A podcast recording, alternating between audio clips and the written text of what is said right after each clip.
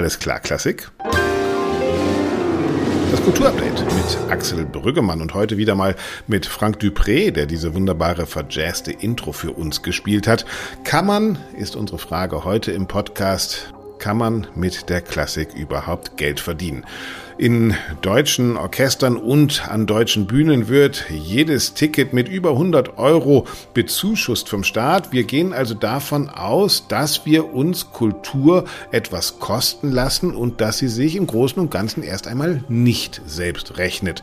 Das kann sie aber durchaus, wenn man die Privatwirtschaft ranlässt, zum Beispiel unseren heutigen Gesprächspartner, zum Beispiel Peter Schwenko. Er leitet die DEAG, ein Veranstaltungsunternehmen, das zum großen Teil mit großen Popkonzerten arbeitet, aber auch Künstlerinnen und Künstler wie Rolando Villason oder Anna Netrebko in großen Ambiente präsentiert, unter anderem zum Beispiel in der Waldbühne.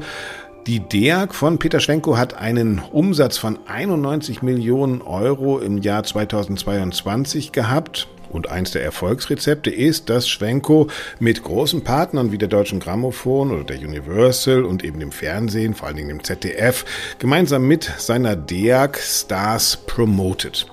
Wie es funktioniert, dass man mit der Klassik tatsächlich Geld verdient.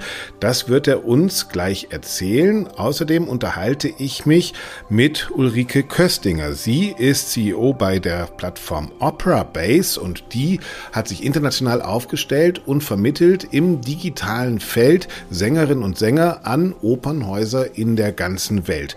Ulrike Köstinger ist gerade von einer, ja, kann man sagen, Weltreise zurückgekommen, kennt die Stimmung an den Opernhäusern und mit ihr will ich dann die andere Perspektive der Klassikszene beleuchten. Ich habe mir überlegt, dass ich das Gespräch mit Peter Schwenko und das mit Ulrike Köstinger ineinander verknote, so dass wir immer erst den einen, dann die andere, den einen und die andere hören. Und natürlich am Ende kommt auch Dorothea Gregor wieder, mit der ich dann die Klassikwoche Revue passieren lasse. Hier bei Alles klar Klassik, dem Podcast des Lismon Centers der Bertelsmann Stiftung. So, und jetzt geht's dann auch endlich los. Vielleicht muss ich vorab noch sagen, mit Peter Schwenko verbindet mich eine jahrelange Hassfreundschaft. Wir sind uns auch schon vor Gericht begegnet. Auch damals ging es schon um Anna Netrebko.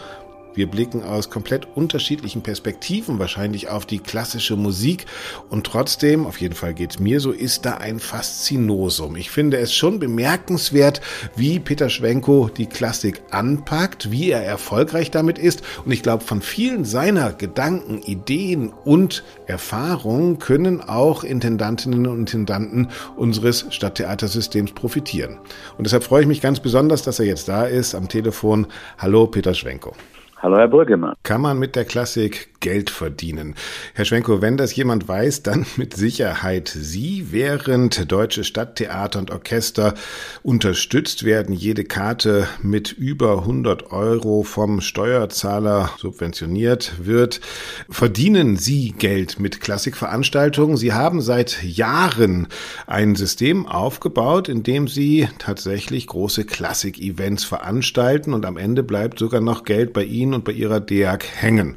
Was genau das für ein System ist, wie das genau funktioniert, die Kritikpunkte und Ihre Philosophie, darüber würde ich gleich gerne noch mit Ihnen reden. Zum Anfang erst einmal, wir hatten jetzt Corona, wir haben jetzt einen Krieg. Wie sieht denn die Situation heute aus? Kann man mit Klassik überhaupt noch Geld verdienen? Ich glaube, dass es im Moment sehr schwer ist, äh, mit Klassik überhaupt Geld zu verdienen ob subventioniert oder nicht subventioniert. Jeder, der subventioniert ist, hat ja auch ein bestimmtes Budget, was er vom Staat erhält und muss ja dann wenigstens einen Teil selbst erwirtschaften. Und das Selbsterwirtschaften ist, glaube ich, sehr schwierig. Ich sehe im Moment äh, eigentlich vier große Problembereiche. Das eine ist die Publikumsnachfrage. Das zweite ist die Frage der Subvention. Das dritte ist die Frage, wann geht es wieder los und wie geht es wieder los? Da leiden wir in Deutschland natürlich auch ein bisschen also unter der föderalen ja. Struktur. Ja, und das ist die föderale Struktur. In mhm. einem Bundesland darfst du volle Kapazität, im nächsten die halbe. Mhm. Äh, jeder versucht sich da zu überbieten. Äh, jetzt hat man ja im Saarland gerade gesehen, dass äh, wenn man da keine innere Überzeugung hat und keine klare Meinung und Zickzackkurs fährt, ja. dann fährt man auf die, dann kriegt man die Quittung. Die, die Menschen sind ja viel weniger dumm als äh, gemeinhin auch die Politik vermutet. Und dann haben wir natürlich eine prinzipielle Diskussion im Moment ähm, ähm, über, über Kultur, den Kulturbegriff, über russische Kultur und, und die anderen Dinge. Aber wenn man das mal in Teilen in, in versucht runterzubrechen und fangen wir mit der Publikumsnachfrage an, dann glaube ich, haben wir in der Klassik, wenn man sich das gesamte Genre mal anguckt, haben wir zunächst natürlich mal das Problem der Altersstruktur. Mhm. Es gehen eben mehr ältere Menschen. Hatten wir ja immer, oder? Also es gibt ja diese, diese, diese Studien, dass Leute zwischen 20 und 50 so gut wie gar keine Kultur rezipieren, weil sie Kinder kriegen, weil sie gerade erfolgreich im Job sind. Also diese, die Überalterung des Klassikpublikums gab es ja schon immer, oder? Also die, die Älteren ja, kommen dann auch meist zurück, ne?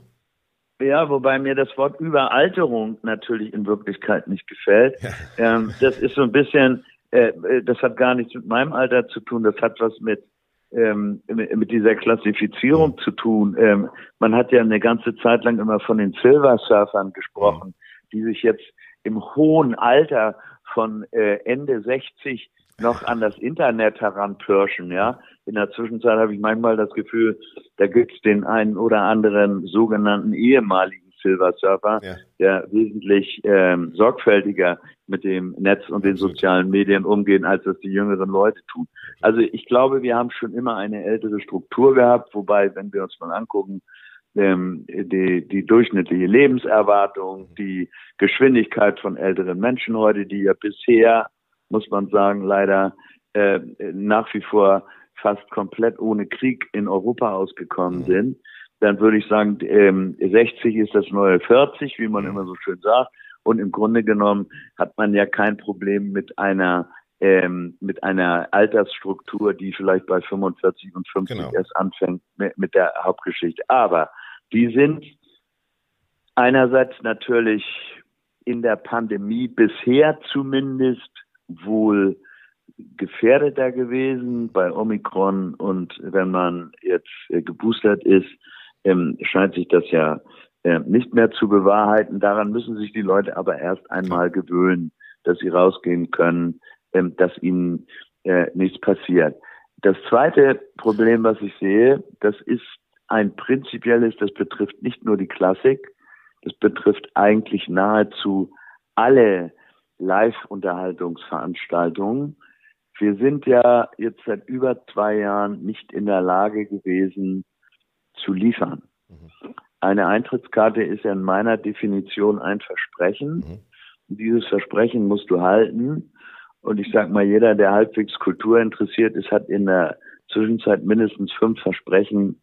am Eisschrank hängen. Mhm. Ja, und da hängt also und verschoben, genau. Eintrittskarten genau. und verschoben ja. und hier und da und dies und ging nicht auf Europatournee mhm. und wurde verboten und so mhm. weiter und so fort. Das heißt, eine der äh, eine der wichtigsten ähm, Voraussetzung dafür, dass das Geschäft insgesamt wieder losgeht, ist, dass wir in diesem Jahr, im Jahr 22, möglichst viele Versprechen halten, damit das Versprechen wieder seine Glaubwürdigkeit bekommt. Diese Versprechen sind ja sozusagen schon auf der einen Seite eingelöst worden durch eine Überweisung und auf der anderen Seite müssen sie noch eingelöst werden durch das Konzert. Ist das das Problem?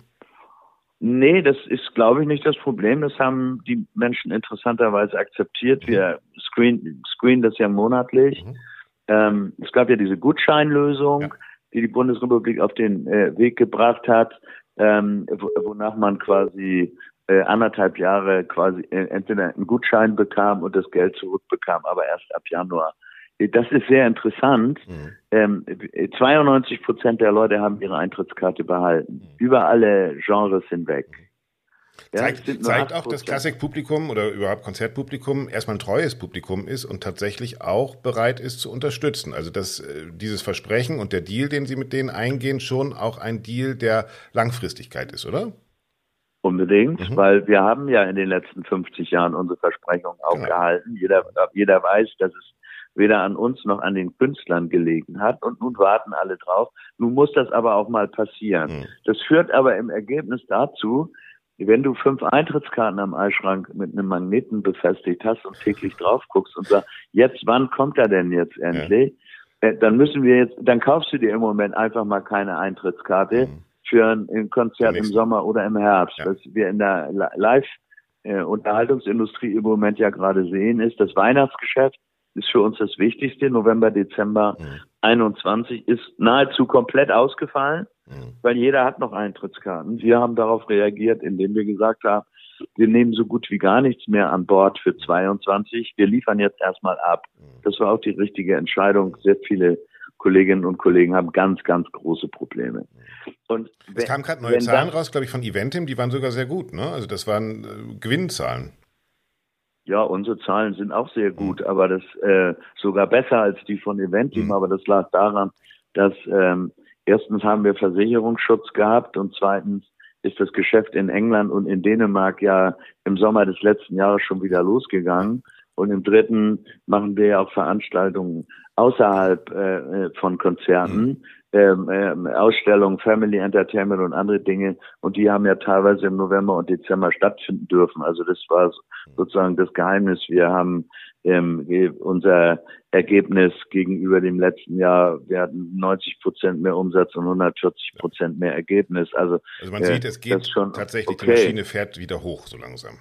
Die Maschine fährt wieder hoch, aber, aber wir müssen dieses Jahr abarbeiten, damit die Leute dann im Weihnachtsgeschäft äh, des Jahres 22 sich dann Karten wieder für 23 kaufen. Und das dritte Problem, was wir haben, als ob das alles nicht noch gereicht hätte, ist, dass wir jetzt ähm, eine Kriegssituation haben, einen unglaublichen Angriff, Überfall auf die Ukraine durch Wladimir Putin.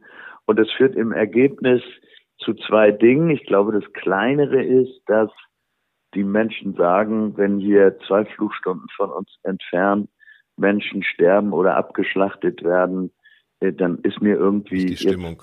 Nicht, nicht die Stimmung. Das ist, das sind die, das ist das wenige. Das größere Problem scheint mir zu sein, dass wenn man deine Heizkosten, äh, die du ja kalkuliert hast, mhm in deinem äh, monatlichen Budget und deine Stromkosten, wenn sich das jetzt plötzlich verdoppelt, dann äh, sagst du dir, und ich habe noch Eintrittskarten, dann gehe ich jetzt erstmal diese Eintrittskarten abarbeiten, bevor ich dann mein Budget belaste, weil ich ja gar nicht weiß, ob ich mir im, im Herbst und im Winter äh, sozusagen noch Konzertkarten leisten kann, wenn ich jetzt so wahnsinnig viel Geld fürs Heizen bezahlen muss. Das ist, glaube ich, das ist, glaube ich, der, die, die Gesamtsituation Publikumsnachfrage, Altersstruktur. Es gibt noch alte Karten, die wir noch nicht erfüllt haben. Und es gibt eben die Kriegssituation und, ähm, und der, der Verlust der Kaufkraft. Das scheint mir das Problem Nummer eins zu sein.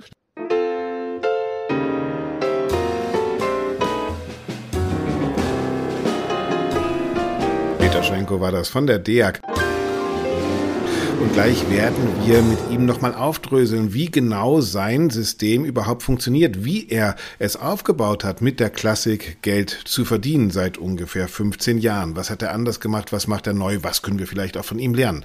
Aber jetzt möchte ich erst einmal Ulrike Köstinger ins Gespräch holen. Sie arbeitet für die Internetplattform Opera Base, in der Künstlerinnen und Künstler, Sängerinnen und Sänger vor allen Dingen mit Opernhäusern verknüpft werden quasi eine Art Dating-Plattform der Kultur. Ulrike kommt gerade von einer kleinen Weltreise und hat die Stimmung an den Opernhäusern in den USA, aber auch in Europa mitbekommen. Hallo Uli. Hallo. Wir haben es eben gehört, die Situation für Kulturveranstalter grundsätzlich ist wahnsinnig schwierig geworden. Auf der einen Seite die privaten Veranstalter wie Schwenko. Ähm, du reist durch die Welt, triffst Intendantinnen und Intendanten von großen und kleinen Opernhäusern. Wie ist denn die Stimmung da jetzt nach Corona und ja auch Krieg? Also nach, ähm, vielleicht fange ich mit, mit Corona an. Ich war vor kurzem einen Monat in Amerika und Kanada. Dort war gerade die Angst vor Omikron, weil mhm. das kurz davor stand und eigentlich schon wieder enorme Motivation, dass es bald wieder losgeht. Mhm. Ähm, amerikanische Häuser haben, das kann man sich hier gar nicht vorstellen, weil die null Subventionen bekommen und wirklich wie so kleine Stehaufmännchen mhm. oder ähm, wie ja, sagt man? Die müssen wieder die, auf die Beine kommen. Müssen ne? wieder und, auf die Beine kommen, Dingen, genau. Wie verdient man Geld mit der Klassik? Die machen es halt vor allen Dingen durch Sponsoren. Ne? Also genau, das, was hier staatliche Unterstützung ist, sind da Sponsoren, oder? Ja, äh, Sponsoren, aber auch natürlich Patrons, also wirklich mhm. äh, reiche Damen und Herren aus der Gesellschaft, die sie wirklich äh, unterstützen und mhm. dafür aber auch nichts, einen, einen Gegenwert bekommen. Mhm. Aber natürlich gab es auch einen Einbruch, vor allem bei den Unternehmen in der mhm. Corona-Zeit. Aber sie kommen, kamen mit der Situation zurecht. Sie haben sich neue Alternativen gesucht. Sie hatten Sponsoren für Streaming, was davor eigentlich gab es das nicht, außer in der, in der Metropolitan Opera. Und natürlich, die Metropolitan Opera war eigentlich eine der wenigen, die in Amerika im Dezember, November wieder gespielt hat. Mhm. Alle anderen konnten sich das noch nicht leisten. Die hätten Verluste äh, Waren aber gehabt. auch diejenigen, die ihr Orchester mal kurzfristig auf die Straße gestellt haben. Ne? Genau. Mhm. Das, ähm, das sind halt einfach andere Bedingungen. Ja. Also wenn man, wenn man jetzt lernt von Schwenko, der sagt, ich muss Geld verdienen. Das heißt, die Leute, die ins Konzert kommen, müssen am Ende auch die Musik bezahlen. Dann haben wir Amerika, wo du gesagt hast, ist gerade jetzt in dieser Situation wackelig gewesen, weil es durch Patrons, durch Sponsoring, durch Firmen läuft berappelt sich, wenn ich es richtig verstanden habe, wieder ein bisschen? Berappelt sich auf jeden Fall wieder. Mhm. Es, es, fängt der Tourismus auch wieder an. Mhm. Ähm, das ist natürlich auch entscheidend. Mhm. Und ähm, ja, also es ist am Ende müssen die, die Häuser voll sein. Mhm. Es kann, äh, ich glaube, die Metropolitan Opera hat, muss 94 Prozent ausgelastet sein, mhm. um Break-Even, also mhm. deckungsgleich zu sein an einem Abend. 84 ist eine Menge, ne? Wenn du 94. 94, 94 Prozent 94 Prozent, ja. Und die haben was, 3000, fast 4000 Plätze oder sowas? Das mindestens, schon, ja, mindestens. Das ist, eines der größten Häuser, ja. ja. ja. Also, wie verdient man mit der Klassik Geld? indem Leute sich dazu bekennen und einfach Geld aus dem Fenster rausschmeißen, beziehungsweise ins Fenster der Opernhäuser rein. Wie ist denn die Stimmung in Europa? Wie nimmst du die wahr jetzt in dieser Krisenzeit? Weil es ist ja doppelte Krise. Es ist auf der einen Seite eben Corona, haben wir gedacht, ist so langsam zu Ende und jetzt kommt dieser blöde Krieg auch noch dazu. Wie ist die Stimmung hier in Europa? Die Stimmung war bis kurz vor, der, vor dem Krieg, würde ich sagen, auch wieder positiv in Hinsicht, dass wirklich wieder alles geöffnet hat, dass auch Häuser, die nicht so subventioniert werden, auch in Europa wirklich wieder gestartet haben mit den Saisonen. Also da waren wirklich, hatte ich auch sehr, sehr gute Gespräche, ähm, bis natürlich die Krise ähm, ausgebrochen ist in der Ukraine. Ich würde sagen, in Europa vor allem im deutschsprachigen Raum trifft es vor allem die Künstler und Künstlerinnen sehr, die einfach, du hast an jedem Opernhaus hast du Künstlerinnen und Künstler aus der Ukraine, du hast aber auch russische Künstlerinnen und Künstler. Wie gehst du mit der Situation um? Wie positionierst du dich? Ähm, was verlangst du und wie kannst du unterstützen? Ja? Denkt Schenko aber auch schon in Finanzfragen. Ja. Ne? Der sagt ja. auch, Mensch, wenn ich meine Heizkosten kalkuliert habe und merke, die werden teurer, bleibt mir am Ende weniger Geld, um äh, die großen Konzerte in der Waldbühne anzugucken. Genau. Ist das eine Frage, die sich europäische Opernhäuser auch stellen oder ist, ist die denen eigentlich wurscht? Ich muss sagen, es, ich glaube, das ist eine Frage, die sich mehr Privatpersonen stellen. Mhm. Ähm, gar nicht jetzt sozusagen im Moment wahrscheinlich wirklich noch nicht, ist es mehr der Unterstützungscharakter als, als der andere. Ich glaube, was ein, ein Thema ist, sind Co-Produktionen. Mhm. Ähm, dass Russland hat am Ende, ist es zweitmeiste, also wo am meisten Produktionen pro Tag gespielt werden. Mhm. Ähm, Deutschland steht, glaube ich, an erster Stelle zusammen mit Österreich und dann kommt Russland. Mhm. Also es ist, Russland hat auch das Repertoiresystem. Und natürlich sind hier Co-Produktionen. Natürlich mhm. hat man mit Russland sehr, sehr viel zusammen Gerade gemacht. Ballett, ne? Im Ballett auch. Tourneen. Genau. Mhm. Genau, und da ist es auch, also auch die, die ganzen Häuser Polen, Aserbaidschan, mhm. die wahnsinnig einen un, ununterbrochenen Austausch haben. Mhm. Da sind sehr wohl jetzt auch finanzielle Einbrüche, mhm. weil natürlich manche Produktionen alleine finanziert werden müssen und ähm, das von heute auf morgen halt nicht mehr geht. Und planerische Strategien sind wahrscheinlich dann da eher im Vordergrund als jetzt die finanziellen Fragen, genau. Ne? weil, weil es hier noch Unterstützung gibt. Lass uns nochmal beim, beim Peter Schwenko reinhören, weil der erzählt uns gleich im nächsten Teil des Gespräches, wie man Marken auf dem freien Markt etabliert. Und dann würde mich mal interessieren, das ist ja auch dein Kerngeschäft. Du vermittelst Sängerinnen und Sänger an Opernhäuser oder Opernhäuser an Sängerinnen und Sänger, äh, welche Erwartungen an Marken da besteht. Darüber reden wir gleich weiter, okay? Ich freue mich drauf.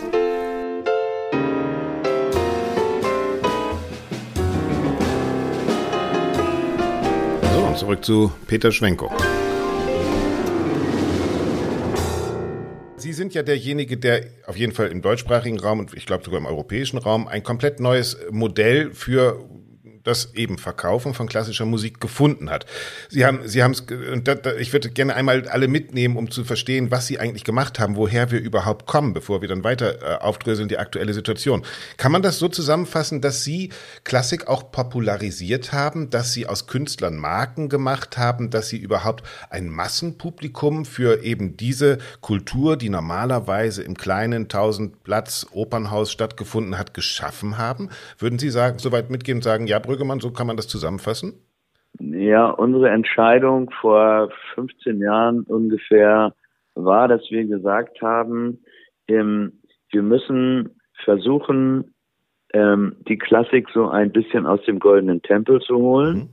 Mhm. Äh, wir sehen, dass eine neue Generation von Klassikkünstlern heranwächst, völlig egal, sage ich jetzt mal, ob es Lang Lang ist oder Anna Netrebko oder Villa Son oder äh, andere auch, äh, die bereit sind, Marketing überhaupt zu machen für die Musik, die sie performen. Das gab es ja früher gar nicht. Edita Gruberowa hat mal zu mir gesagt, als ich sagte, das Konzert läuft nicht so so gut, wir müssen noch ein bisschen Promotion machen. Da hat sie gesagt, die Promotion müssen Sie machen. Ja. Ich muss ja. üben. Ja. So, ja. Sie hat das nie gemacht. Genau, das ist der, so. das ist der Wandel. so kann man ihn gut beschreiben, das, ja.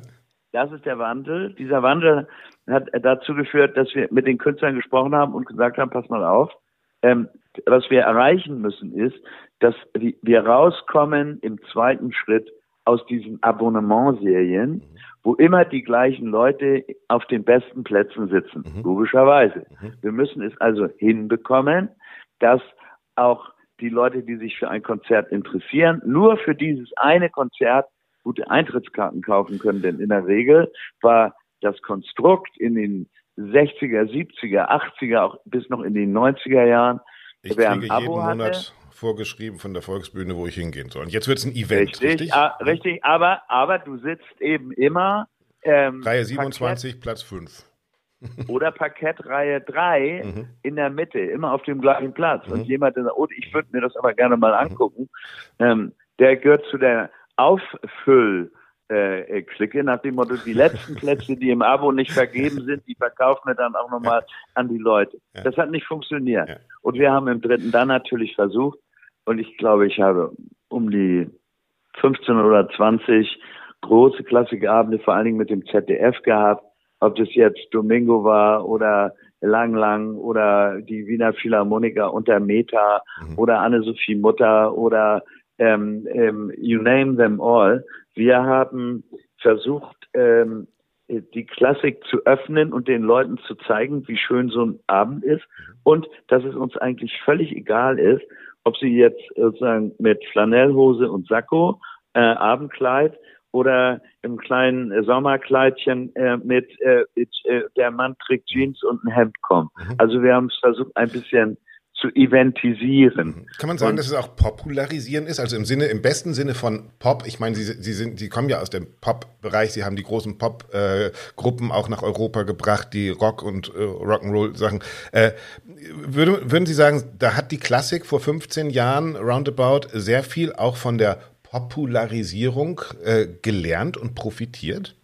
Ist es der Klassik? Das war ja nicht Pop. Hm? Es war ja nicht Pop. Es, wir haben uns ja sehr selten sozusagen mit dem Content beschäftigt. Mhm. Ähm, wir haben also niemals lang, lang gesagt, du musst Elton John spielen, mhm. sondern wir haben lang, lang gesagt, du musst ins Fernsehen, du musst zu Wetten das. Mhm. Äh, äh, wir machen Plakate, damit ging es ja los. Mhm. Es war ja eine sehr gute Übung über viele, viele Jahrzehnte, dass man den Namen des Klassikkünstlers auf ein Plakat schrieb. Mhm. Da stand, da stand dann eben ähm, Edith Gruberowa. Edith mhm. klein, Gruberowa groß und die Leute sollten sich das denken. So. Mhm. Und dann, dann kam eben Elina und Garancha groß. Mhm. So. Und wir haben einfach gesagt, Moment mal, das ist eine unglaublich attraktive Frau. Mhm. Warum soll man nicht mal auf dem Plakat zeigen, dass Sänger auch gut aussehen können mhm. und Sängerinnen mhm. insbesondere? Das haben wir dann getan. Und wir haben in Wirklichkeit nur die gelernten Tools im Marketing und in der Vermarktung genutzt, die wir im Rock- und Popgeschäft gelernt haben, mhm. aber haben jetzt nicht die den Künstlern gesagt, ihr kriegt ein größeres Publikum, wenn ihr populärere Stücke spielt wir haben ja äh, auch viel Zeit miteinander gerungen und immer wieder äh, miteinander argumentiert. Äh, der Vorwurf der normalen Klassik war ja immer, oh Gott, ihr verkauft uns. Auf der anderen Seite war Ihnen, glaube ich, schon immer bewusst, dass Sie natürlich auf das aufsetzen, was wir mit so einem Stadttheater und einer Klassikkultur in Deutschland, äh, gerade in Deutschland und in Europa haben. Und sich, bei mir ist jedenfalls die Erkenntnis so ein bisschen gewachsen, dass sich das ja auch eigentlich gar nicht im Weg steht. Also der Abonnent und der Edita Gruberover-Fan kann immer noch seine Klassikstars unberührt berührt im Opernhaus hören und die anderen oder auch beides äh, gehen dann in die Waldbühne und hören ein großes Konzert. Haben wir zu lange gedacht, dass da die, die, die Schwenko-Klassik gegen die Klassik-Klassik gestanden hat?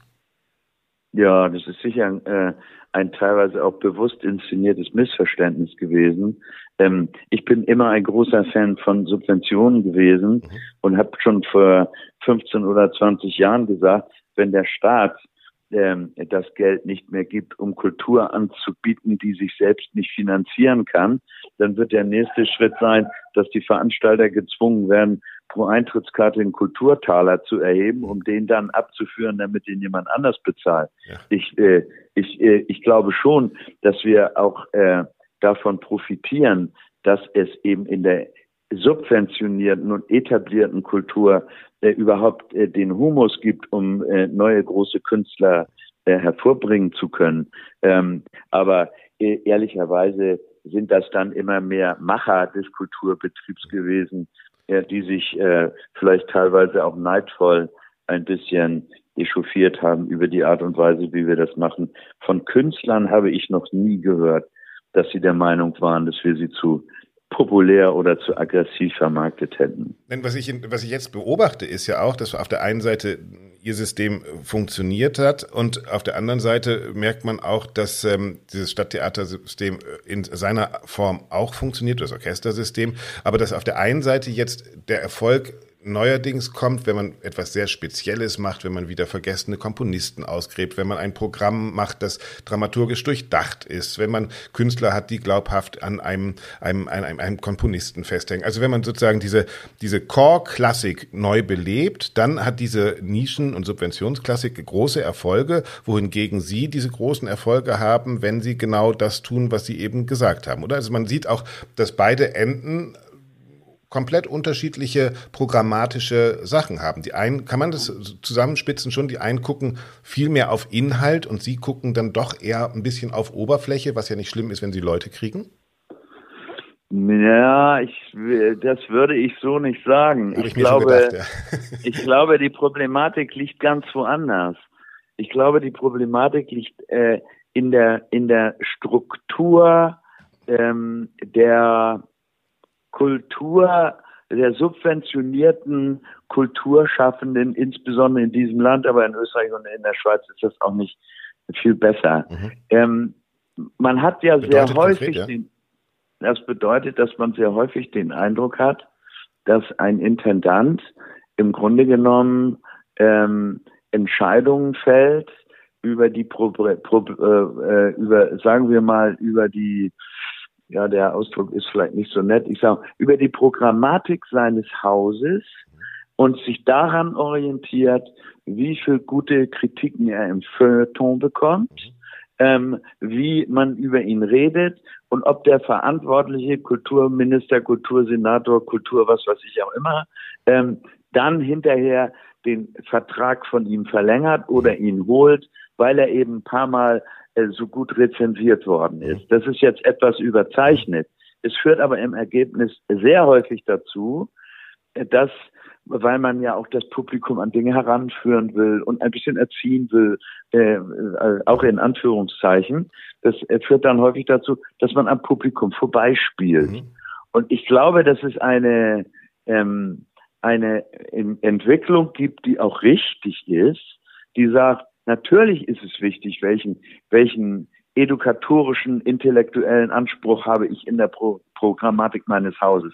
Aber schick wäre auch, wenn ich die Auslastung von 65 auf 85 Prozent bekäme. Und da wird in der Zwischenzeit auch drauf geachtet. Genau. Und zwar nicht nur wegen des Geldes, denn warum geben wir denn Subventionen für Kultur aus? Damit die Menschen sich an dem erfreuen, was wir ihnen anbieten. Ja, das ist eine Frage von Definition. Oder indem wir tatsächlich Räume schaffen. Ich sage immer wieder das alte Beispiel Bremer Theater mit Hübner damals, äh, indem wir tatsächlich Räume schaffen, in dem äh, es möglich ist, ein Programm zu machen, was nicht unbedingt an Publikum gebunden ist. Aber ich glaube tatsächlich, diese Zeit ist vorbei. Und was ich auch aus Ihren äh, Analysen lerne, ist, ähm, während das Stadttheater oder die, die, die Off- Schallplattenfirma immer noch denkt, dass eine Kritik, eine gute Rezension in der FAZ was verkauft, merken Sie, Sie sind in den letzten 15 Jahren sehr gut ohne FAZ und Süddeutsche und äh, äh, unterwegs gewesen. Ne? Also ihr, das Feuilleton spielte für Sie da eigentlich gar keine Rolle mehr. Nein, da gibt's den äh, den guten alten Satz von Leonard Bernstein, den ich ja bis zu seinem Tod betreuen dürfte. Immer sagt, es ist völlig egal, ob E oder U, Hauptsache gut. Und ich habe immer noch hinzugefügt, as long as they spell your name right, ja. ähm, ist das alles nur Promotion. Ja, ja. Ähm. Äh, das, ähm, ich, ich habe nichts gegen das Feuilleton, also äh, nicht, äh, dass ich mich hier missverständlich Aber Sie haben sich emanzipiert. Aber ja, es ist nicht, es, es hat bei weitem nicht die Relevanz die zum Beispiel Kulturmacher denken, dass es hätte und die Kulturpolitiker äh, vermuten, dass es haben sollte. Kommen und das ist eigentlich hm. eine Form von Emanzipation. Weil es am Ende des Tages, Musik ist Brot für die Seele. Mhm. Und wir machen dieses Brot bieten wir nicht an für Kulturpolitiker, sondern für Menschen, die in unsere Veranstaltung kommen. Klar, und so ein Bäcker dieses Brotes muss aber auch genau wissen, wie die Zutaten sind. Und ich glaube, auch da haben sie natürlich was ganz Neues erfunden. Wenn, wenn wir sagen, Feuilleton, schön, die können schreiben, was sie wollen. Hauptsache, sie äh, schreiben Schwenko mit W hinten, ist mir Schnurz oder Netrepko mit B. Äh, aber sie haben ja auch erfunden, eigentlich ein, ein mediales Cross-Spiel, was stattfindet. Also viele Künstler von Ihnen sind bei der Deutschen Grammophon. Dann gibt es die Übertragung im ZDF, haben Sie eben schon gesagt. Dann ist da die DEAG mit seinen, äh, ihren Konzerten. Dann sind diese Künstler wieder bei den großen Galas der Festspiele. Also Sie haben ähm, wahrscheinlich doch bewusst auch ein System geschaffen, in dem sozusagen jeder, der ähm, mit diesen Künstlern zu tun hat, auch von diesen Künstlern profitiert. Und dadurch haben Sie sich eigentlich, wenn ich das richtig feststelle, schon emanzipiert von dem, was früher eben das für Feuilleton war und der Kritiker, der gesagt hat, das ist gut, das ist blöde. Sie haben eigentlich eine Allianz aus Menschen und Institutionen geschmiedet, die ein Interesse daran haben, dass Klassik popularisiert und populär wird. Das heißt, im besten Sinne unter die Menschen kommt, oder? Genau das, exakt. Hätte ich nicht anders beschreiben äh, wollen. Ähm, wir haben in Wirklichkeit dafür gesorgt, dass sich jetzt mehr Menschen dafür interessieren, als es früher Menschen gab. Und das hat etwas mit Entdecken zu tun. Es ist ja falsch anzunehmen, dass ein 50-Jähriger mit seinem Sohn und seinem Enkelkind ähm, ausschließlich die Rolling Stones besucht, sondern es kann ja auch durchaus sein, dass er sich über einen Abend mit Jonas Kaufmann freut. Mhm. Mhm, genau. Und die Frage ist, wie lade ich die Leute, die mit ihm gehen wollen, dahin ein, dass sie dann einen schönen Abend haben? Ist es das? Ja, das ist, geht äh, vor allen Dingen um die Frage Anna Wer. Mhm. Sage ich mal, ich habe mit Anna Netrebko 2004 angefangen zu arbeiten mhm. und über Jahre war immer die Frage Anna Wer. Mhm. Dann kam, wie Sie eben richtig sagen, Anna Netrebko sehr oft mit, sehr oft mit P geschrieben. Mhm. Ja. Und in der Zwischenzeit, ja, und, und, in der Zwischenzeit, weil es hier, äh, du musst die Leute einfach dahin, du musst die Leute einfach dahin führen mhm. und musst ihnen äh, äh, etwas zum Entdecken geben. Denn, und das ist der Unterschied zwischen uns und ähm, denjenigen, die Subventionen erhalten. Unser Angebot ist immer fakultativ. Mhm. Und die Menschen stimmen bei uns nicht nur mit den Füßen ab, sondern auch mit ihrem Portemonnaie. Mhm.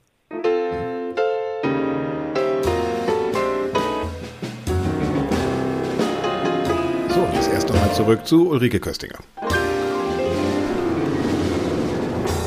Ja, Uli, äh, das ist total interessant, finde ich jedenfalls, wenn man sieht, wie jemand, der Klassik verkaufen muss, eben auch Sängerinnen und Sänger verkauft und sagt, ja, eine Garantia, die muss halt auch gut aussehen und die muss aufs Plakat kommen. Ähm, dein Job bei Opera Base ist es, Sängerinnen und Sänger mit Opernhäusern, Intendanten und Intendantinnen zusammenzubringen. Wie würdest du denn sagen, einem Sänger oder einer Sängerin, dein Marktwert steigt, wenn du was erfüllst? Dein Marktwert steigt heutzutage, wenn du gleichzeitig natürlich aufgrund deiner künstlerischen Qualitäten auch eine digitale Präsenz hast. Mhm. Es ist natürlich heutzutage immer wichtig, äh, eine, eine Website zu haben, eine auf Social Media präsent zu sein, aber du musst auch dort präsent sein, wo dein zukünftiger Arbeitgeber ist.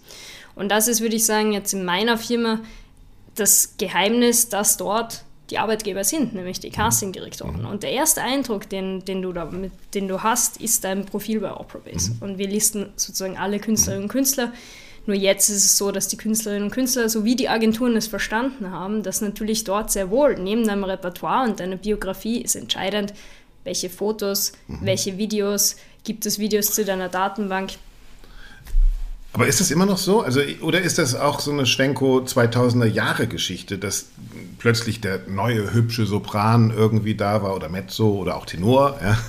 äh, Rolando, was weiß ich was? Ähm, ist, ich habe den Eindruck, dass das an Opernhäusern auch wieder unwichtiger wird, dass es tatsächlich da im Gegensatz zum freien Markt wieder mehr um Content, um Qualität, um Können geht, oder?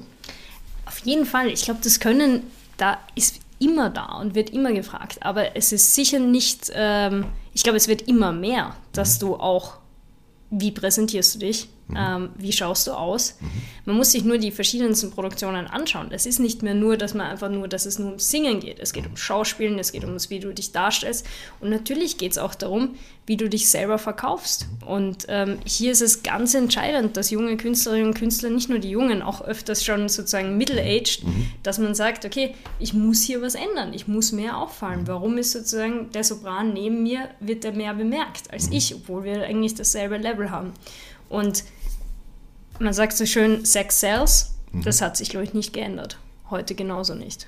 Na, es kann aber auch ja äh, ganz anders sein. Also nehmen wir mal, gehen wir mal weg von der Oper, also ein Igor Levit mhm. oder sowas, der macht äh, Politics Sales, mhm. ja. Äh, also das kann es ja auch sein. Ne? Also man braucht einen Markenkern, kann es das sein? Oder Rolando hat es ja auch vorgemacht. Ist ja jetzt auch nicht äh, Sex Sales gewesen, mhm. sondern gute Laune Sales. Ja. Das, das gibt es ja auch. Ne? Das ist ein, wie nennt ihr das? US irgendwie. USP. USP, genau. USP, ja. Unique Selling Point. Ich ja, würde genau. eher sagen, Content und Storytelling. Mhm. Das ist es.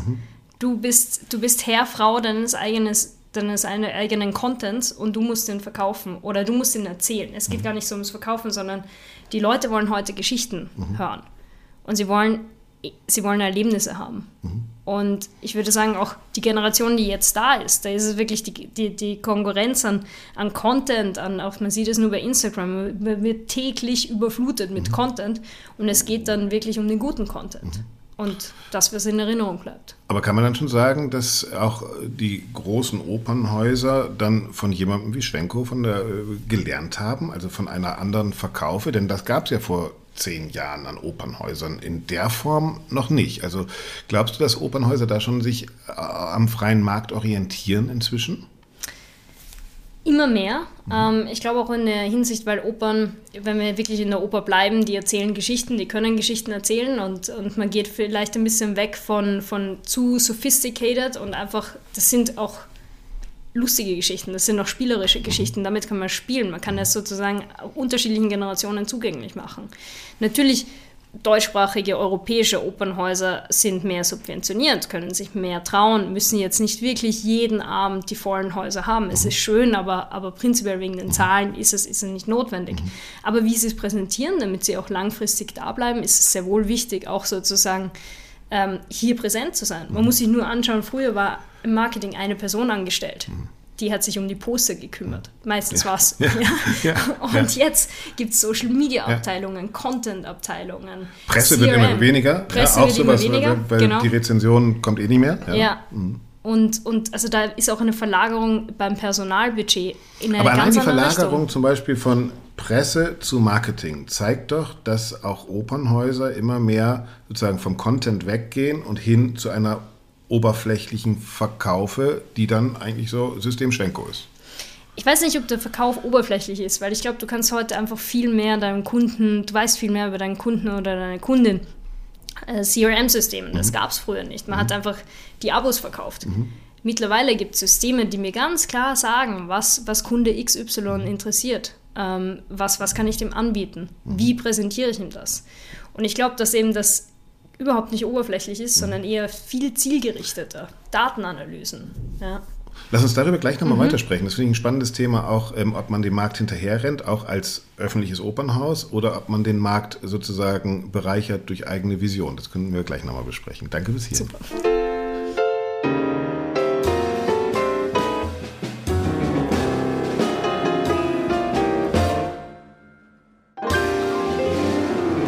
Glauben Sie, dass sich dieser, diese, diese Grabenkämpfe von vor zehn Jahren inzwischen beruhigt haben? Glauben Sie, dass beide Seiten äh, vielleicht sogar auch verschmelzen, weil auch die Core-Klassik äh, etwas von Ihnen gelernt hat und Sie ja auch kein Hehl draus machen, dass Ihr System natürlich nur funktioniert, wenn wir überhaupt gute Musiker und Musikerinnen ausbilden. Also glauben Sie, dass wir jetzt nach zehn Jahren so weit sind, dass wir sagen, da ergänzen sich beide Seiten und verschmelzen sogar vielleicht ein bisschen?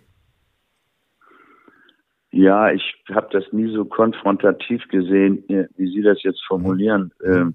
Ähm, mir war es in, in, Wirklichkeit auch nicht wirklich richtig wichtig.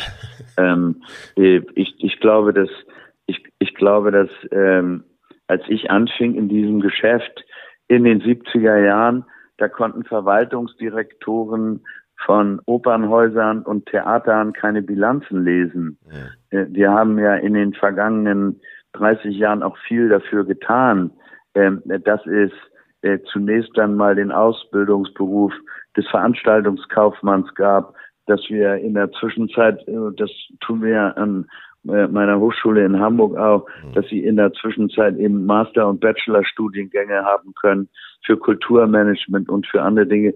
Diese Verprofessionalisierung, die da in der Zwischenzeit stattgefunden hat, ist natürlich von mir sehr unterstützt worden und äh, wird außerordentlich begrüßt, weil ähm, ähm, ich, ich komme mit jemandem, der irgendwie mit 20 Millionen im Elfenbeinturm sitzt. Ähm, ich kann dann schon auch noch einen doppelten Espresso trinken und äh, ein bisschen intellektuell mit dem äh, über bestimmte Themen reden. Aber am Ende des Tages ist das einfach eine ganz andere Welt als mhm. unsere Welt. Mhm. Wir müssen das Geld, was wir ausgeben, immer wieder verdienen. Und wenn es geht, noch ein bisschen mehr darüber, ja. Aber könnten Sie ähm, als, als DERG auch sagen, zum Beispiel, statt, weiß nicht, äh, Rolando Villason, Anne Trepko, Lang Lang, äh, schreibe ich ganz groß ähm, Weinberg auf die, auf die Plakate oder Anton und Groß Bruckner oder sowas? Oder funktioniert das nicht mehr, weil die leider alle tot sind? Also ja, könnten Sie auch Content verkaufen, ist die Frage.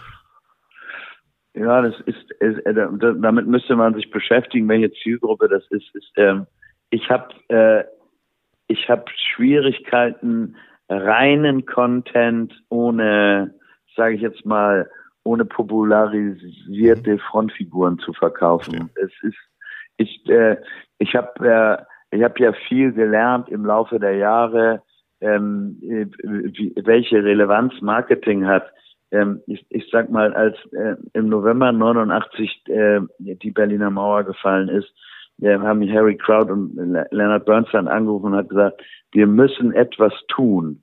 Ähm, äh, äh, was können wir machen? Wir äh, machen irgendwie, wir, ich muss etwas tun. Und dann haben wir am 23. Dezember in der Philharmonie und am 25. Dezember im Konzerthaus am Gendarmenmarkt. Legendär. War ganz schwer darüber zu kommen. Diese beiden ähm, äh, Concert for Berlin gemacht, ähm, wo es eben Musiker äh, gab, ähm, äh, äh, Mitglieder der Berliner Philharmoniker, New York Philharmonic, Orchestre National de France, äh, London Philharmonic und eben auch äh, St. Petersburg ähm, und haben eben mit Leonard Bernstein äh, die Ode äh, an die Freiheit gemacht, ja. nicht? Nämlich nicht Freude schöner Götterfunken, sondern Freiheit schöner Götterfunken mit deutschen Musikern und mit Musikern aus den vier alliierten Ländern. Alle, die zuhören, man kann das auch googeln bei YouTube noch und da sieht man dann auch Peter Schwenko mit Leonard Bernstein durch Berlin gehen und die beiden plaudern lustig drauf drin. Also das ist wirklich sehr sehenswert, immer noch. Ja, das kann man nur sagen. Doch, das muss ich mir mal angucken, ja. das äh, kenne ich glaube ich gar nicht. Doch, da gibt es Ausschnitte, wo sie in Berlin zeigen und sie, das ist, äh, also YouTube einfach mal googeln, äh, Concert äh, äh, Ode an die, Ode an den, an, Ode an die Freiheit, so heißt es, ne? Genau, Ode an die Freiheit. Ja. Genau, genau. Ähm, Herr Schenko, wir, wir, haben am Anfang drüber geredet, zwei große Krisen. Wir haben äh, auf der einen Seite Corona, jetzt haben wir gedacht, jetzt geht das so langsam wieder auf. Sie können Ihre Versprechen erfüllen durch Konzerte. Äh, jetzt kommt auch noch dieser beknackte Krieg dazu, den Sie eben schon beschrieben haben. Hat für Sie auch äh, konkrete Folgen. Wollen wir gar nicht lange, aber natürlich äh, Künstlerinnen wie Anna Netrebko stehen plötzlich unter Beschuss. Da sieht man dann aber auch, jetzt mal abgesehen von einer Bewertung des Falls Netrebko, dass da ein System dann ganz schnell bricht. Ne? Also da gibt es äh, neue Managements, da gibt es ähm, eine deutsche Grammophon, die sich positionieren muss, da müssen sie sich positionieren. Da passiert dann plötzlich genau das, dass eigentlich alle Säulen, auf denen so ein System steht, äh, anfangen labil zu werden. Glauben Sie, dass der Krieg den größeren Einfluss auf die Zukunft der Klassik macht oder glauben Sie, dass das Corona war? Ich, ich, ich hätte gehofft, dass es Corona ist. Mhm. Ich fürchte, dass es für die nächsten zwei, drei, vier Jahre äh, nicht der Krieg, sondern die Folgen des Krieges sind.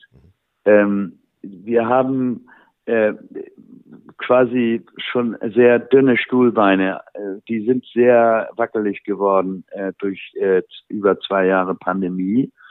Und die Folgen des Krieges ähm, bedeuten ja zunächst einmal wohl wirtschaftliche Folgen, also steigende Energiepreise, ähm, ähm, Kaufkraftverlust, äh, alle möglichen anderen Sachen. Kommunen, Im zweiten, äh, Länder ja, sind haben keine Mittel mehr, um Theater und sowas zu Ja, das ist genau. das zweite Problem, was ich sehe, dass in der Zwischenzeit eben einfach ähm, wir haben ja in Deutschland immer noch eine verhältnismäßig entspannte Verschuldungsquote. Ja, mhm. im Moment ist es vielleicht so, dass wir uns ein bisschen wundern, ähm, dass auch mit einer FDP, die uns eigentlich was anderes versprochen hatte, jetzt das Geld äh, im Moment äh, äh, rausgehauen wird. Aber das ist auch richtig. Ähm, ich will das auch nochmal sagen. Ähm, die Konzertveranstalter dieses Landes, mit wenigen Ausnahmen, wir waren versichert beispielsweise, ähm, würden alle nicht mehr existieren, ja. wenn es nicht tatsächlich mit der November-Dezember-Hilfe, mit Überbrückungshilfe ja. 3 und Überbrückungshilfe großzügige Unterstützung gegeben hätte. Diese Unterstützung wird auslaufen. Jetzt trennt sich dann sicherlich nochmal Spreu mhm. von, äh, Spreu von mhm. Weizen. Eine ganz komplizierte Situation, meiner Meinung nach, äh, die wir erst sehen werden Ende 22. Mhm. Und zwar ein Problem, auf das ich einmal hinweisen möchte. Wir erfüllen jetzt unsere Versprechung, siehe oben, zu den Eintrittspreisen, die wir in 19, 20 und 21 verkauft haben. Wir haben aber eine Kostenexplosion, mhm. die sie normalerweise immer haben. Zwischen 20 und 22 ist alles 10 Prozent teurer. Mhm. Aber ganz viele Menschen, die diese Branche geliebt haben und in ihr tätig waren, haben sie verlassen. Das ist von Land zu Land unterschiedlich. In England ist es ein bisschen mehr als in Deutschland. Wir haben im Grunde genommen 25 Prozent der Mitarbeiterinnen und Mitarbeiter im Veranstaltungswesen verloren. Wahnsinn. Das sind Tontechniker, Lichttechniker, Auf- und Abbauhelfer, äh, äh, Truckfahrer, Rigger, ähm, ähm, Marketingleute, was auch immer, die alle gesagt haben, oh, diese Branche steht ja auf so tönernen Füßen, da gucke ich mal, dass ich woanders einen Job kriege. Wir haben eine Problematik, die ist mindestens so groß wie in der Gastronomie. Bei uns ist sie aber größer, weil bei uns in der Regel alle Leute spezialisiert sind. Richtig ich will jetzt ja. Kellner sagen, will nichts gegen Kellner sagen, ja, aber Kellner kannst du lernen in der Woche. Mhm. Toningenieur, das dauert schon ein paar Jahre. Musst du ein paar Knöpfe jemand, beherrschen, ja.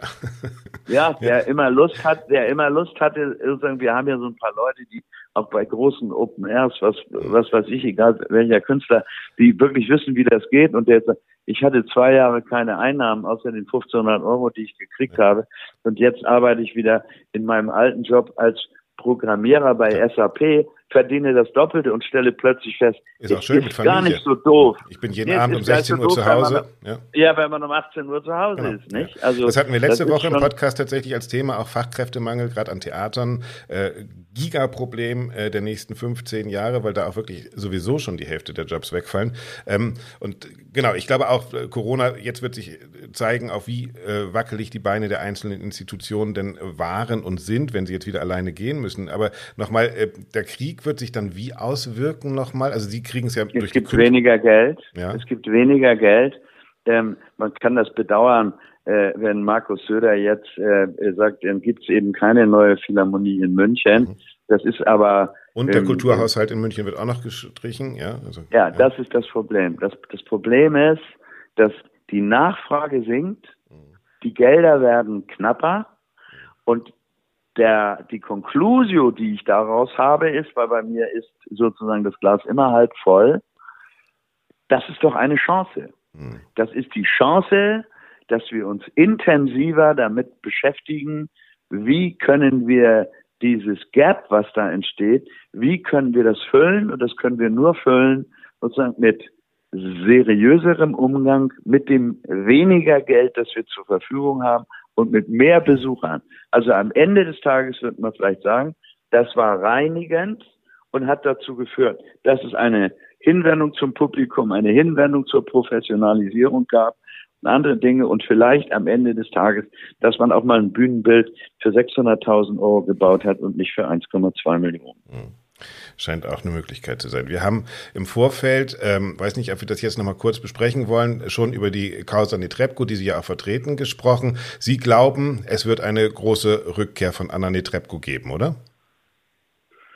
Ich habe mir, mir ein großes Schweigegelübde auferlegt ja. äh, zum Thema Anna Netrebko, erst dann Stellung zu nehmen, wenn ich weiß, wie und in welcher Form ähm, wir uns positionieren, sich Anna Netrebko positioniert und alle anderen. Und insofern ähm, bitte ich um die nächste Frage. Alles klar, ich habe gar keine mehr.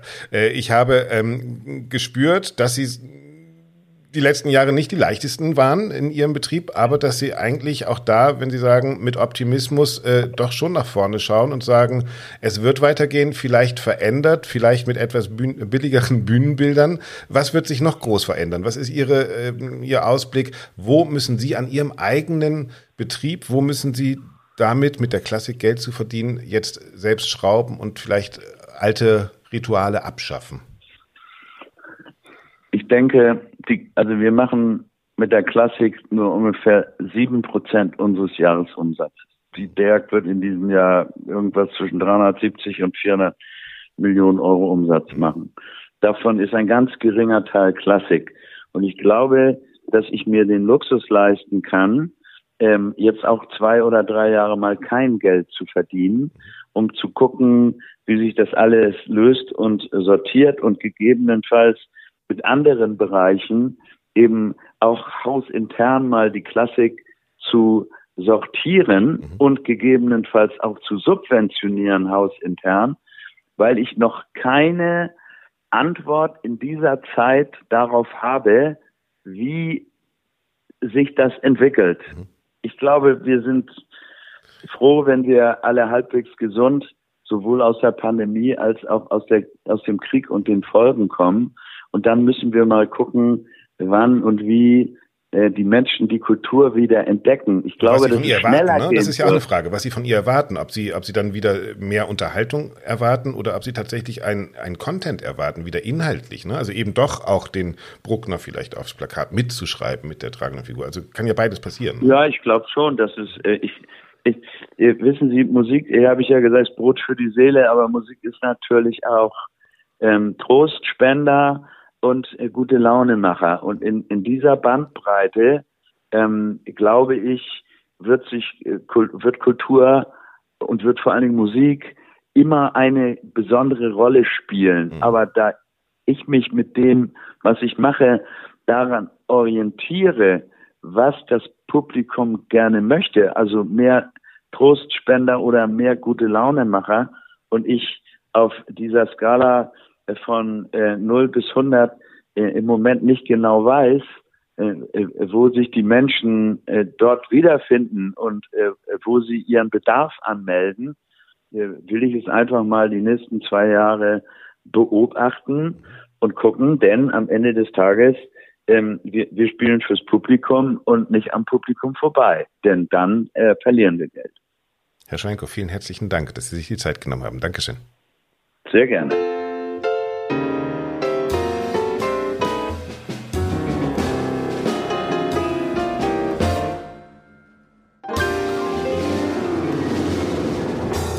Interessant finde ich an Schwenko, dass der sagt, eigentlich verkaufe ich nur das, was nachgefragt wird. Also der hat nicht die Vision, die Welt bekehren zu müssen zu Weinberg oder Brahms oder äh, irgendwas, zu irgendwelchen Content, sondern der sagt, ich bin Anbieter, ich checke den Markt und versuche den Markt zu verstehen und gebe den Leuten das Stückchen Glück, was sie von mir verlangen und dafür geben die mir halt ihr Geld.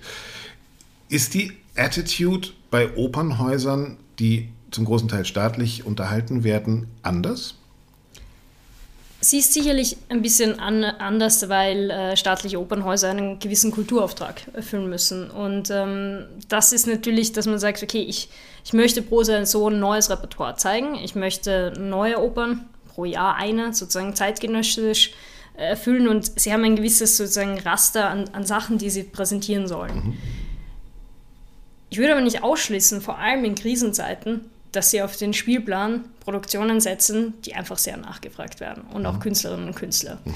Weil natürlich am Ende geht es, auch wenn sie subventioniert werden, geht es auch um das Geldverdienen und geht es auch sozusagen, diese Qualität auch da zu halten. Mhm. Und ähm, wie ich schon gesagt habe, Krisenzeiten, nehmen wir nur ein Beispiel Wiener Staatsoper. Warum stellt man Schwanensee und, und Nussknacker sehr, sehr gerne nicht nur zu Weihnachten auf den Spielplan. Man hat geringe Kosten und hat das Haus voll. Mhm. Und auch sozusagen, was der ist Tourist, der Kosten der, der, Tourist, der vorbeigeht, geht bei diesen Stücken halt auch mal rein. Ja? Wenn er überhaupt noch eine Karte bekommt. Mhm. Weil auch sozusagen das heimische Publikum... Ist in der Wiener Staatsoper momentan nicht ganz so schwer, genau. aber... ja, aber egal. Ja, ja. aber selbst, da äh, haben wir letzte Woche schon drüber geredet, selbst ein Wozzeck wird dann sozusagen ästhetisiert. Aber gut, das ist nochmal ein anderes Thema wenn wir jetzt dich hier haben und den Schwenko da haben, fällt mir schon auf, dass das zwei Systeme eigentlich sind. Also der eine, der unbedingt verkaufen muss und ganz kommerziell als Unternehmer an diese Kultur geht und ihr, die, ich meine, du bist bei Opera Base natürlich auch ein Unternehmen, verdient auch Geld mit Klassik, aber letztlich als, auch als, als Vermittler zwischen, zwischen äh, anderen Systemen, die nicht so abhängig sind von äh, ihrem Ticketverkauf, wie zum Beispiel in Schwenko. Sieht man nicht zwei unterschiedliche Trends, dass eben die private Klassik und Kultur tatsächlich mit diesem Stars und dem Dornröschen und dem Nussknacker funktioniert, dass aber die Core-Klassik, wie sie ja oft genannt wird, gerade momentan besonders erfolgreich ist, wenn sie irgendwas ausgräbt, was man nicht kannte. Wenn ein Künstler oder eine Künstlerin ihren USP ähm, dadurch bestimmt, dass sie für einen Komponisten steht, der komplex ist, der kompliziert ist, die uns eine Geschichte in der Musik erzählt. Also meine Frage ist, muss man das nicht viel deutlicher machen, dass die Leute, die in diesem Musikbetrieb sind, in dem klassischen, wieder viel mehr Vertrauen haben, an den Content zu glauben? Ja, würde ich, würd ich so sagen, weil Content, ähm, Content ist das Entscheidendste heute, egal in welchem Bereich. Ähm, darüber haben wir vorhin auch gesprochen, dass, dass wenn ich einen Content zu erzählen habe und ich habe nirgends so viel wie, wie in der Oper und in der Klassik, dann soll man diese Geschichten auch erzählen. Ich glaube, nach wie vor schwer daran, dass aber ein Opernhaus eine Mischung braucht. Mhm. Denn natürlich habe ich das, das Publikum, die, die Klassik-Enthusiasten, die einfach auch schon wirklich sehr, sehr viel gesehen und gehört haben, denen man immer wieder neue Herausforderungen, intellektuelle Herausforderungen geben muss. Die gehen genau dafür hin. Aber dann habe ich auch sozusagen Generationen, die nachkommen, die aber und auch selbst die Klassik-Enthusiasten, die dann halt auch mal gerne wieder eine ganz normale klassische Tosca sehen wollen. Mhm. Und ähm, ich muss die da heranführen. Also ich glaube, es sind verschiedenste Seiten, ähm, aber auch zum Beispiel im, im Education-Bereich mhm. ist ja Content heute auch das. Es geht ja nicht mehr nur um die vielen Kinderopern. Mhm. Es, es geht einfach darum, wie, wie erzähle ich die Geschichte richtig so, dass sie beim Empfänger ankommt. Ja, aber als Kritiker, der ich auch noch bin, sehe ich schon auch viele Aufführungen, die sehr gut sich verkaufen. Ich sage es jetzt einfach mal und du musst gar nichts dazu sagen, aber ein Rolando Villazon, wo ich weiß, da ist nicht mehr wahnsinnig viel Stimme, da ist jetzt auch nicht wahnsinnig Idee am Repertoire und trotzdem sind diese Konzerte voll. Es sei ihm gegönnt, aber das zeigt doch, dass da eine äh, nicht mehr auf der Höhe seiende Gesangsqualität trotzdem noch irgendwie ohne Content verkauft. Und zwar als Emotion wahrscheinlich. So. Also es gibt es ja. Also es ja. gibt ja schon die, die, die komplett contentlosen äh, Bestseller. Ja. der Content ist in dem Fall, glaube ich, der, die Person Rolando Villason. Mhm. Ähm, da geht es, glaube ich, gar nicht mehr um seine Stimme, sondern geht es mehr um seinen Auftritt, mhm. wie er es präsentiert, die Figur, äh, die Marke Rolando Villason, die eine enorme, loyale Fangemeinde hat mhm. und ähm, die an diesem Abend auch einfach das Entertainment mhm. buchen. Mhm. Und es sei diesem Publikum gegönnt, dass Absolut. sie an diesem ja, Abend ja, Entertainment wollen. Genau. genau. Mhm. Und, und das ähm, ich glaube, wie gesagt, Content muss man auch entscheiden. Das ist nicht nur, ich glaube, Content muss man, glaube ich, von der deutschen Bedeutung Inhalt auch mhm. unterscheiden. Mhm. Das einfach ja. Content ist mehr wirklich dieses Storytelling. Mhm. Ja, ich kann du auch kriegst als, die Geschichte, genau. ich krieg die Geschichte, ja. Emotionen ja. Emotionen. Mhm. ähm, und das ganze Package, ja. Um nochmal einmal nach vorne zu blicken, auch als Unternehmen wie Opera Base seid ihr ja nicht sozusagen blind im Blindflug äh, und guckt mal, was so passiert, sondern ihr habt mit Sicherheit ja Vision, wie sich so ein Markt entwickeln wird. Ähm, so in zwei, drei Sätzen, was, was glaubt ihr, wie sich der Markt der Klassik, der Kultur, auch des Geldverdienens mit der Kultur entwickeln wird? Wo wollt ihr in Zukunft Geld verdienen? Wir als Opera Base oder? Ihr als Opera Base und wo können die Sänger und Opernhäuser Geld verdienen? Ja. Beides. Also ich glaube sicher, dass es, es wird immer, immer schwieriger, ähm, auch, auch, auch äh, zu verkaufen in, in jeglicher Hinsicht. Und einerseits haben wir gerade eine Inflation, ähm, andererseits mal schauen, ob das Reisen, ob das Touring, ob das alles wieder so so weiterläuft. Ich glaube auch, dass sich viele Veranstalter umorientieren müssen ähm, und einfach anpassen müssen. Wir bei OperaBase, ich sage mal so, wir sind ein, ein, ein Technologieunternehmen. Ähm, wir wissen sozusagen anhand Daten, ähm, was, was gut läuft und was weniger gut läuft. Und wir werden auch immer, unsere Entscheidungen werden immer anhand von einer inhaltlichen äh, Qualität gemessen, aber natürlich hauptsächlich der Datenanalyse. Mhm. Wo es bei uns weiterhin geht, Opera hat irgendwann auch eine Grenze. Es gibt auch andere ähm, Genres, die wir sozusagen momentan aufbauen, mhm. gerade im Bereich der Klassik, gerade auch im, im Entertainment-Bereich. Und ähm, das, das Produkt, was wir haben. Also wir warten auf Musical Bass, Pop Bass und Schauen wir mal. Whatever Bass. Schauen wir mal. Ja. Ich sage nur so, die Plattform per se, wie sie ja. aufgebaut ist, ja. die funktioniert. Und was ist deine Prognose für die Häuser und die Künstlerinnen und Künstler? Ich glaube, dass ähm, die, die Häuser aufgrund sozusagen auch Technologie und, und neuen Methoden, wie sie sozusagen verkaufen können, wie sie sich präsentieren, dass sozusagen das Medium, weil man sehr oft sagt, Oper wird irgendwann aussterben, das glaube ich nicht. Ähm, die Oper hat auch schon mehrere Krisen überwunden. Es wird einfach, ich würde sagen, dass, dass es sich, ob zum Beispiel gerade hier im deutschsprachigen Raum das Abo-Modell, dass sich so etwas nicht mehr halten wird, sondern dass einfach Entscheidungen spontaner, flexibler gebucht werden, dass man auch hier Möglichkeiten der Preisanpassung, ich glaube, es wird, es, das gibt es ja in Amerika schon, es wird auch hier wahrscheinlich Richtung Dynamic Pricing gehen, dass sozusagen Preise wie bei Flug, Flugzeugen angepasst werden, einfach verschiedenste neue Verkaufsmodelle. Mit Ryanair in die Oper. Aber das ist interessant, genau. Na, die Eventisierung, ne? also das, ja. äh, da seid ihr dann ja auch wieder einig, Schwenko und du, also das, man muss jeden Abend zu etwas Besonderem machen und das kann ich ja machen, indem ich wirklich ein Inhalt, tatsächlich einen Inhalt transportiere oder indem ich eben diese, diesen Content ja, der Emotionen. Aber es muss jeden Abend wieder jeder wissen, warum er auf der Bühne steht. Ich glaube auch, das wird die Herausforderung sein. Ne? Ja. Das und das Live-Event, das wird auch nicht aussterben. Mhm. Leute wollen eben Erlebnisse haben und Erlebnisse hat man hauptsächlich live und, und dies, das mitzunehmen, ja. Schön, dass du live bei mir am Tisch gesessen hast. Vielen Dank, Uli Kastinger. Dankeschön. Uli Köstinger war das und Peter Schwenko. Ihr habt es wahrscheinlich gehört. Wir haben das Gespräch aufgezeichnet, zwar genau einen Tag bevor Christian Scherz, der Anwalt von Anna Netrebko, diese denkwürdige, ja, was war das, Bekanntmachung herausgegeben hat, in der sich Anna Netrebko irgendwie ein bisschen von Putin distanziert und dann doch sagt, sie möchte möglichst schnell weitersingen. Zum Glück zeichnen wir jetzt auf mit Dorothea Gregor und ich sage Hallo Doro. Hallo Axel. Ja, müssen wir drüber reden, oder?